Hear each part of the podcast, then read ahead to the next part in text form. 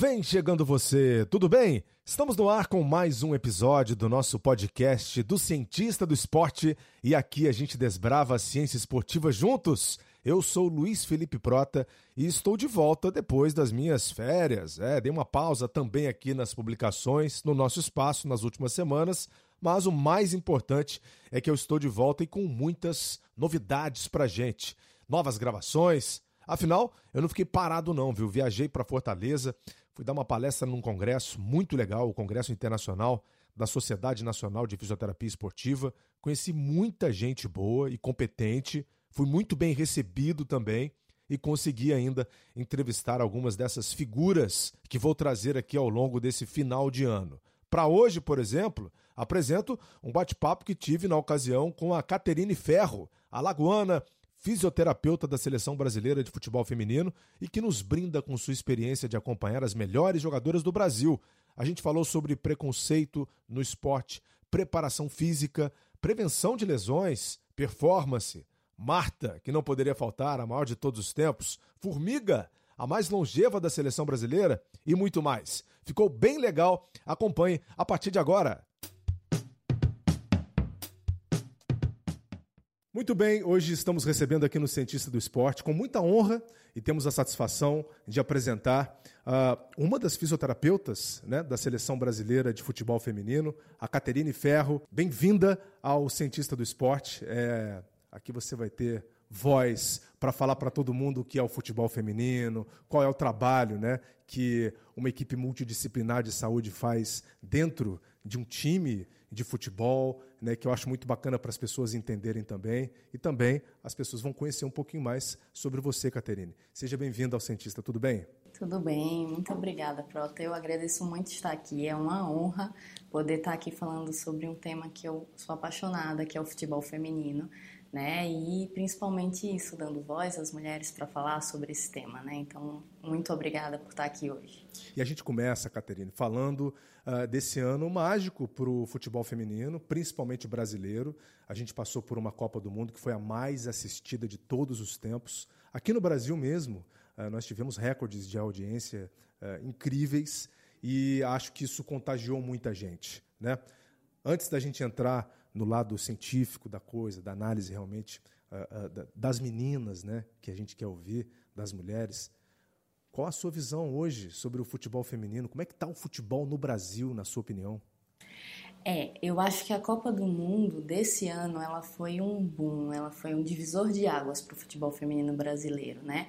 É, essa visibilidade que ela deu, é, eu acho que incentivou muito as mulheres que gostam de futebol, que querem é, entrar no futebol e achavam que não tinham espaço Hoje elas conseguem, eu acho que se sentir mais acolhidas e perceber que é uma possibilidade e eu acho que a partir de agora isso vai ser uma constante. Eu acho que o Brasil tem muito a ganhar no esporte feminino a partir desse ano. Você acha que depois da Copa mais crianças, uh, outras pessoas começaram também a buscar mais pelo futebol? Sim, sem dúvida. É uma coisa que a gente vê muito, né, quem trabalha com atletas de futebol feminino, é falar que um, uma das principais barreiras que elas sempre encontraram é, inicialmente, né, a barreira do preconceito pelos próprios pais, né, de achar que o futebol não era um, esporte que uma menina pudesse jogar.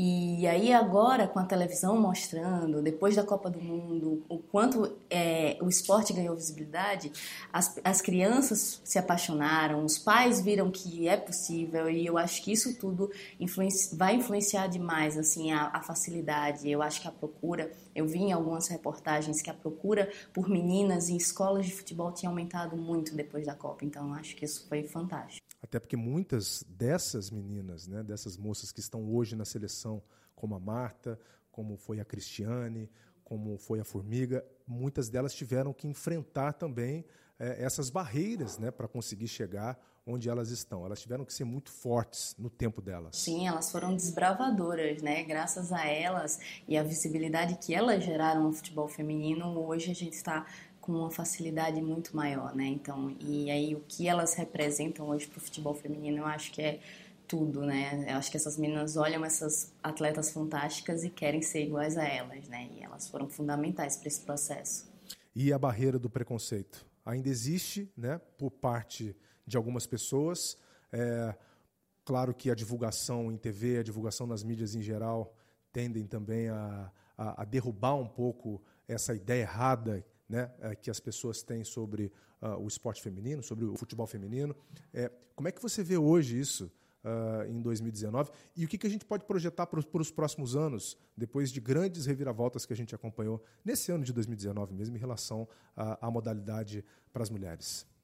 É, eu acho que assim, o principal impedidor do futebol feminino, eu acredito que seja o preconceito, né? Você acha casos. que é o principal? Ah, eu acho que é um dos principais, né? Porque o preconceito ele faz com que as pessoas não invistam, ela faz não com queiram que assistir. não queiram assistir, que não queiram deixar as atletas realizarem, né, seus filhos é, participar desse esporte. Então eu acho que ele acaba sendo uma barreira muito grande. Né? Então, é, as meninas acabam sendo desestimuladas desde nova a não procurar o futebol e sim procurar outros esportes. E isso acaba gerando para a gente uma falta de atletas, uma falta de base.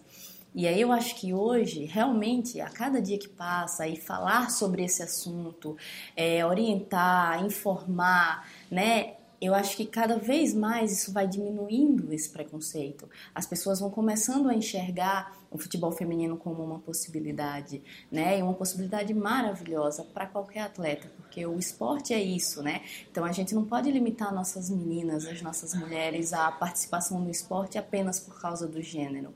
Né? Então eu acho que a, a, cada ano que passa isso vai diminuindo e eu acho que a chave disso é a informação, né? É mostrar, é a televisão mostrar, incentivar.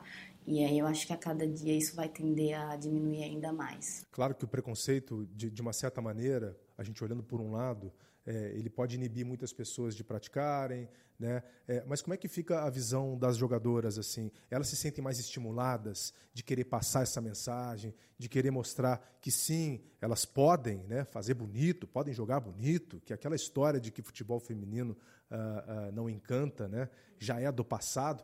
Isso, isso passa um pouco também para vocês ali nos bastidores, né?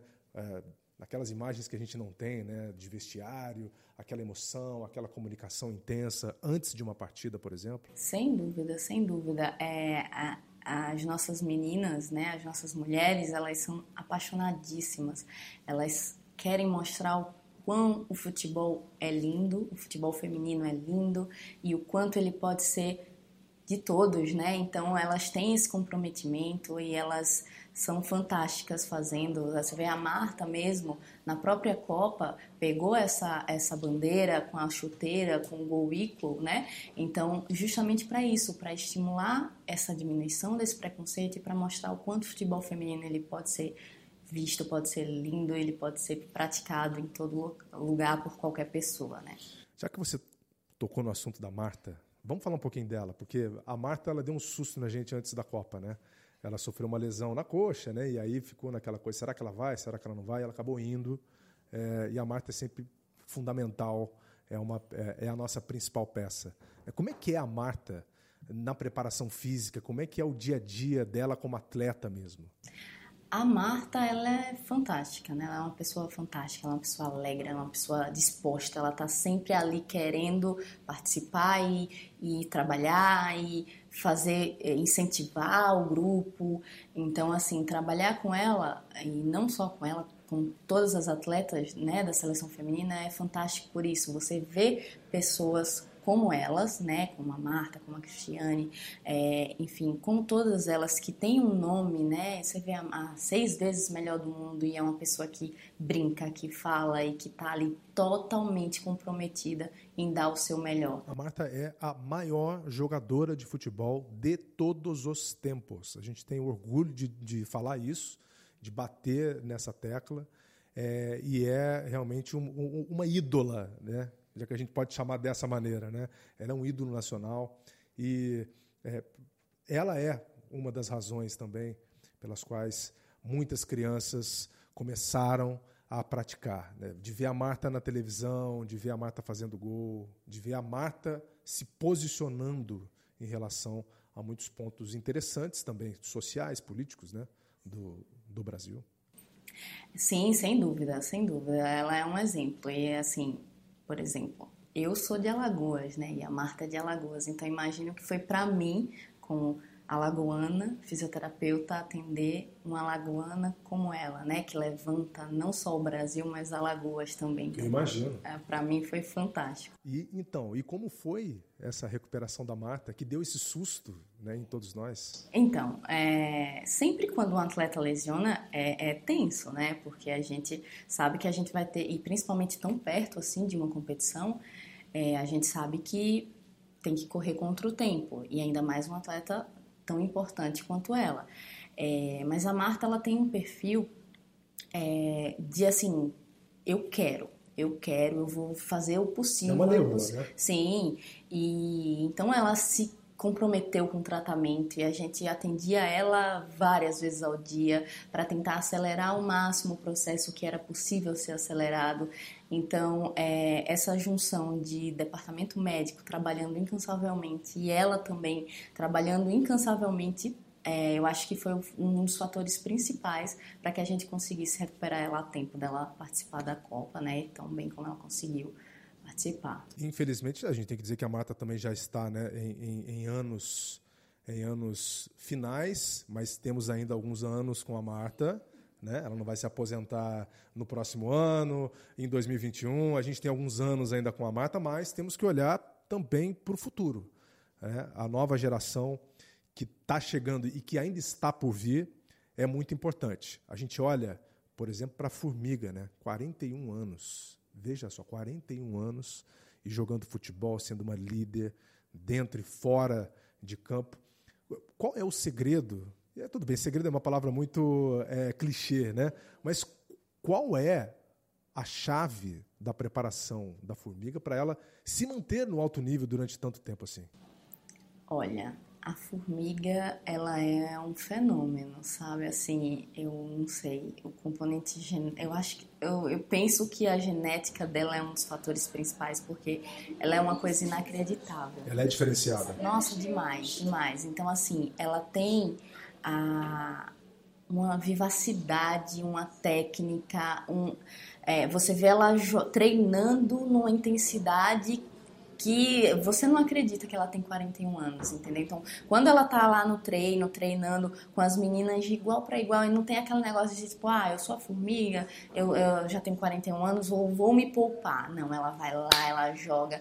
Então, eu, eu acredito que, assim, ela treina, ela treina com o clube dela, ela se prepara muito, mas eu acho que é uma coisa que nasceu com ela, não, não tem explicação. Todo mundo fica impressionado. Até a comissão, o departamento médico é uma coisa incrível. Que legal. E lembrando que ela é a recordista né, de participações em Copas do Mundo, né? É, não tem para ninguém. São, são seis Copas do Mundo, né? Seis Copas do Mundo nas costas da Formiga. Uma coisa impressionante. É, não só ela, como a Cristiane também, que, que vem numa grande fase, é a nossa artilheira, né? é uma das principais jogadoras. Mas entrando um pouco nesse assunto de técnica né, das jogadoras, melhorou muito, avançou muito, né? principalmente nesses últimos cinco anos. Se eu for fazer uma comparação da última Copa com essa Copa da França, né, foi um salto gigantesco. E acho que isso casa um pouco também com a evolução na preparação física que a gente teve nesses últimos anos, o bombardeio científico, né, que muitas equipes de alto nível uh, vêm se valendo também na sua preparação no dia a dia. É, como é que você vê isso? O que, que na sua opinião, ajuda né, e contribuiu para a evolução técnica das meninas? Então, é, nesse caso, eu acho que incentivo é tudo, né? Incentivo e, e investimento. Né? Então eu acho que a CBF ela vem crescendo e investindo muito no futebol feminino e trabalhando para que o futebol feminino cresça. Né? Então a gente tem preparadores físicos que são muito bons, que são muito comprometidos, que estão sempre estudando o melhor, o que é que está acontecendo no mundo, né? O, o, próprio Fabinho, que é o preparador da principal, ele está sempre buscando isso e conversando com os preparadores dos times em que elas jogam né? Tem um apoio muito grande da fisiologia, então a gente tem fisiologistas que estudam e que trabalham para que elas consigam é, trabalhar no melhor nível, que é o Capelli, Luciano Capelli.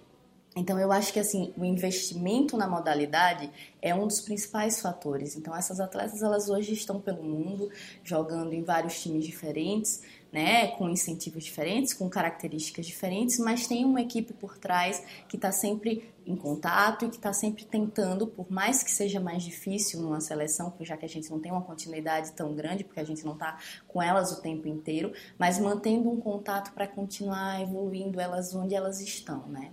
E eu acho que o estudo e o comprometimento e o investimento no, no esporte são os principais fatores que contribuíram para essa melhora técnica, além, lógico, da vontade delas e da, da garra que elas têm, né? Muito comprometidas e isso ficou muito claro, né, no jogo contra a França pela pela Copa do Mundo, que era ganhar ou voltar para casa. E o Brasil fez um jogo digno de uma final. O Brasil acabou sendo eliminado pela França, na fase seguinte pegaria uh, os Estados Unidos, é, que é o time campeão, é o time a ser batido, né?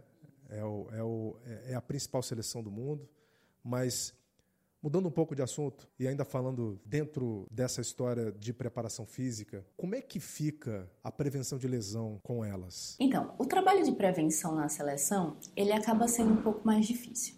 É, a gente procura sempre pré-temporada e principalmente é, antes de grandes competições como uma Copa do Mundo, uma Olimpíada, é, avaliar todas as atletas, né? Então, é, tanto o departamento médico quanto a fisioterapia, a própria fisiologia fazem uma bateria de, de testes, de avaliações, para que a gente consiga entender como cada uma dessas atletas estão.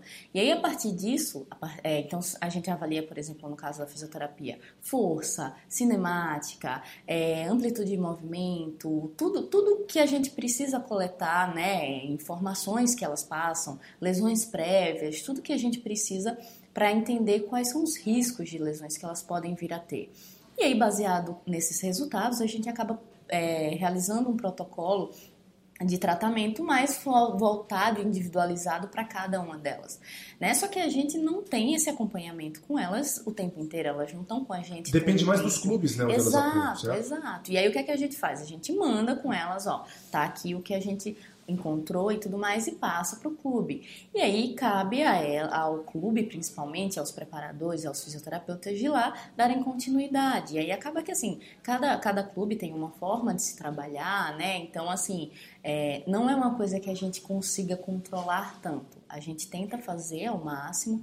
E aí o fato, por exemplo, de nas Olimpíadas a gente ter tido a seleção permanente, onde essas atletas ficaram três meses o tempo inteiro com a gente, aí isso facilitou muito o trabalho, né? Porque aí a gente conseguia avaliar, conseguia tratar a gente mesmo e reavaliar e ver o quanto isso estava fazendo o efeito, né? Mas então a gente acaba dependendo muito do trabalho dos clubes, né? Então, e cada um acaba sendo um pouco mais diferenciado e, lógico, cada um tem a sua abordagem, né? Então, em termos de lesões e, e, aí muita coisa vai influenciar o, a fase de temporada em que elas estão. Então a gente tem atletas jogando em vários locais do mundo, em vários períodos de temporada diferentes, umas na pré-temporada, outras durante a temporada. Muitas delas na Europa, né? Muitas delas na Europa, onde tinha acabado na época da, da Copa do Mundo acabado a temporada, então elas tinham acabado de jogar, né? É, a Champions, por exemplo.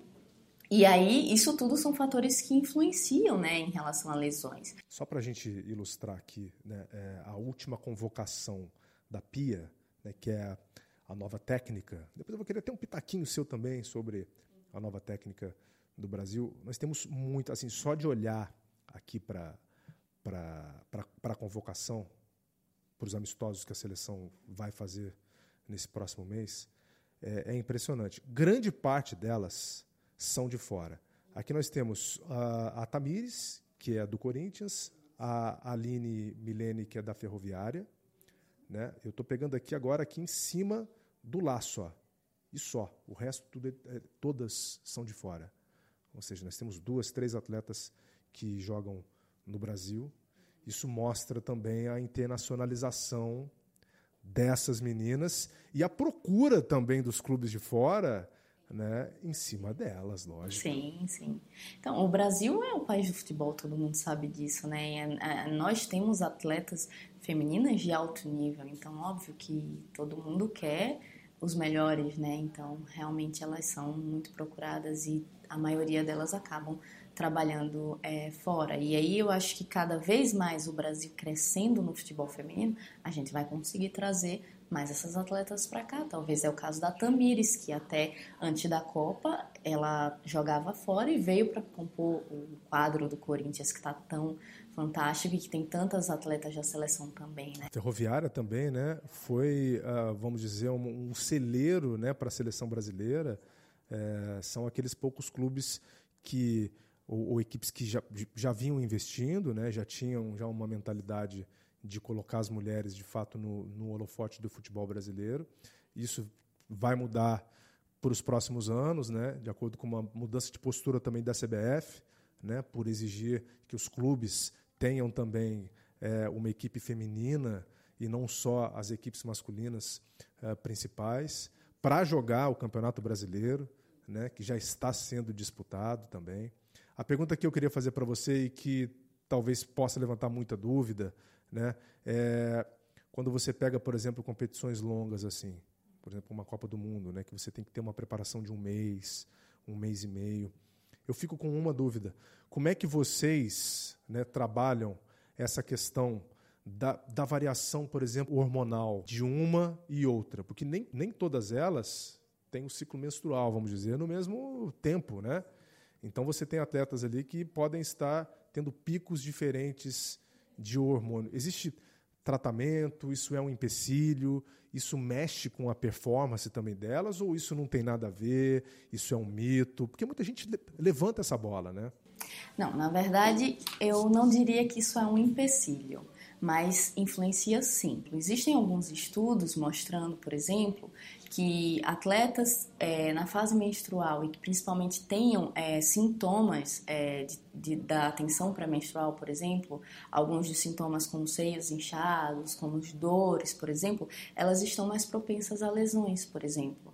É, existe um estudo brasileiro, inclusive, é, feita por, encabeçado por uma fisioterapeuta brasileira, professora Cristiane, que avaliou o desempenho das atletas em alguns testes funcionais, por exemplo, e ela observou que a tendência é que o desempenho em saltos, por exemplo, diminua no período menstrual.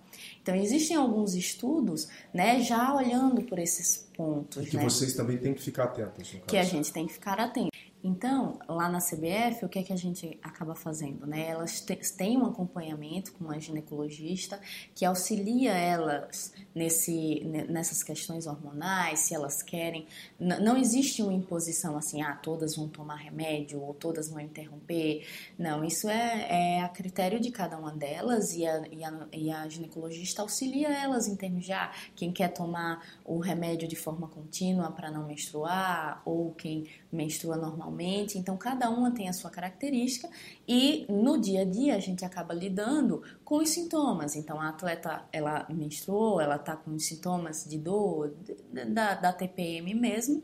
É, então a gente vai, o médico principalmente, dar remédio, poupar se for o caso, né? Então muito mais nesse sentido, mas nada que a gente faça impondo nada relacionado a isso. Porque muita gente pode pensar, por exemplo, que o ganho de performance a qualquer custo, ele poderia ser algo imposto também né, para as mulheres. Ó, já, que, já que melhora, vamos fazer o seguinte: vamos pegar todos vocês agora, a gente vai tratar todo mundo, a gente não quer saber é, de vontade de ninguém e vai ser assim assado. Então não funciona dessa maneira, só para deixar bem claro.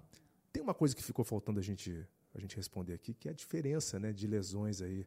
Uh, uh, e as lesões mais importantes também nas mulheres, se dá para a gente comparar com o futebol masculino. Como é que você fala sobre isso para a gente? Ok, então assim, é, em geral, é, os principais locais de lesões e as principais lesões elas não se diferenciam tanto. É, eu acho que é uma coisa muito comum do futebol mesmo. Então, é, muitas lesões musculares, muitas lesões em joelho, né, que são, acaba sendo o maior número de lesões, são as lesões musculares, as regiões mais acometidas, no caso das lesões musculares, é coxa, é, a, em relação à articulação, joelho e tornozelo. Então, às vezes, o que diferencia é assim, por exemplo, é, na masculina é mais comum entorses de joelho, e segundo lugar, tornozelo, por exemplo, e no caso da mulher, inverter. Mas assim, É o mesmo é, esporte. É o mesmo esporte, a demanda é a mesma, o tamanho do campo é o mesmo, né? Então, assim, é, o que às vezes acontece é que pode ser é, lesão, é muito disposição. Então, quanto mais exposto você está, tanto em termos de treino quanto em termos de jogos, é, mais predisposto à lesão você está também. Então, é, às vezes o que interfere é isso, é no calendário.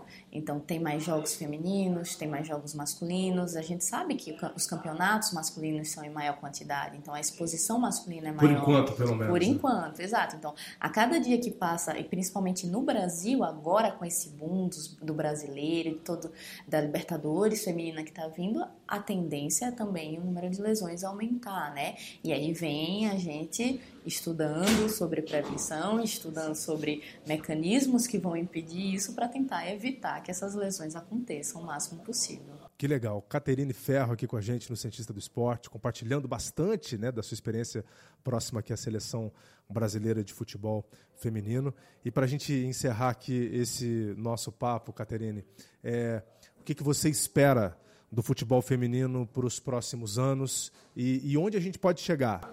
Olha, eu hoje, eu não só hoje, né? Eu sempre fui muito empolgada com o futebol feminino e hoje essa empolgação está ainda maior.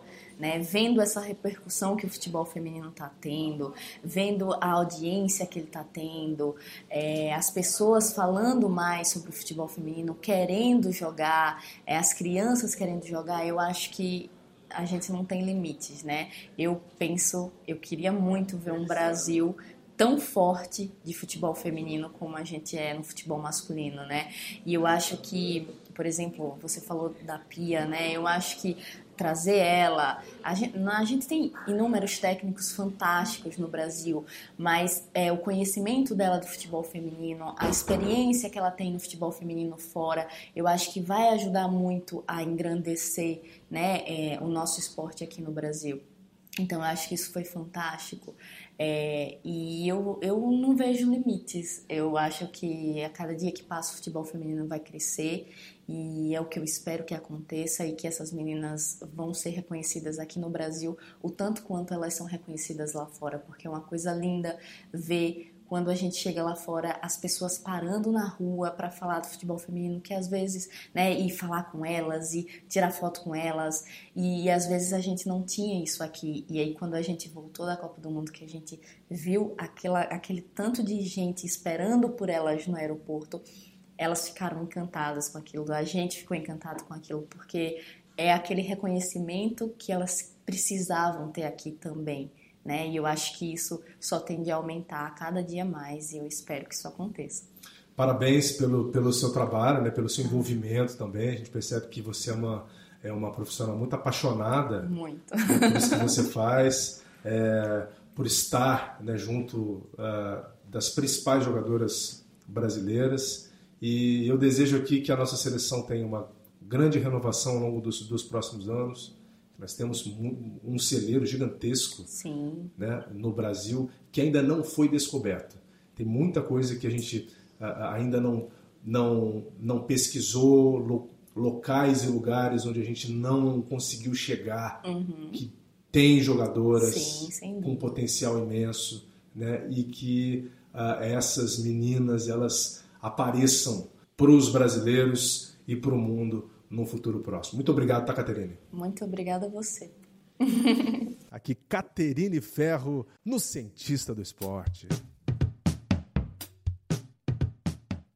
Maravilha! Obrigado a Caterine e também a todos que ajudaram a fazer esse episódio, como por exemplo o meu amigo Rodrigo Alves, que me emprestou o microfone de lapela dele. Salvou a pátria, valeu Rodrigão, o homem do NBA dois pontos e do Vida de Jornalista, grandes podcasts que ele toca também. Muito legal. E ao Albano Silveira, né, que fez umas imagens muito legais de nosso bate-papo, meu e da Caterine, que vou colocar também no meu Instagram, arroba Luiz Felipe Prota, mesma coisa também para o Twitter, e assim a gente vai ficando por aqui. Lembrando que estamos em vários agregadores de podcasts e no site globesport.com.br podcasts e também no meu blog do Cientista do Esporte para artigos sobre ciência esportiva. Tem muita coisa bacana. Legal? Até o próximo. Vida longa aos cientistas.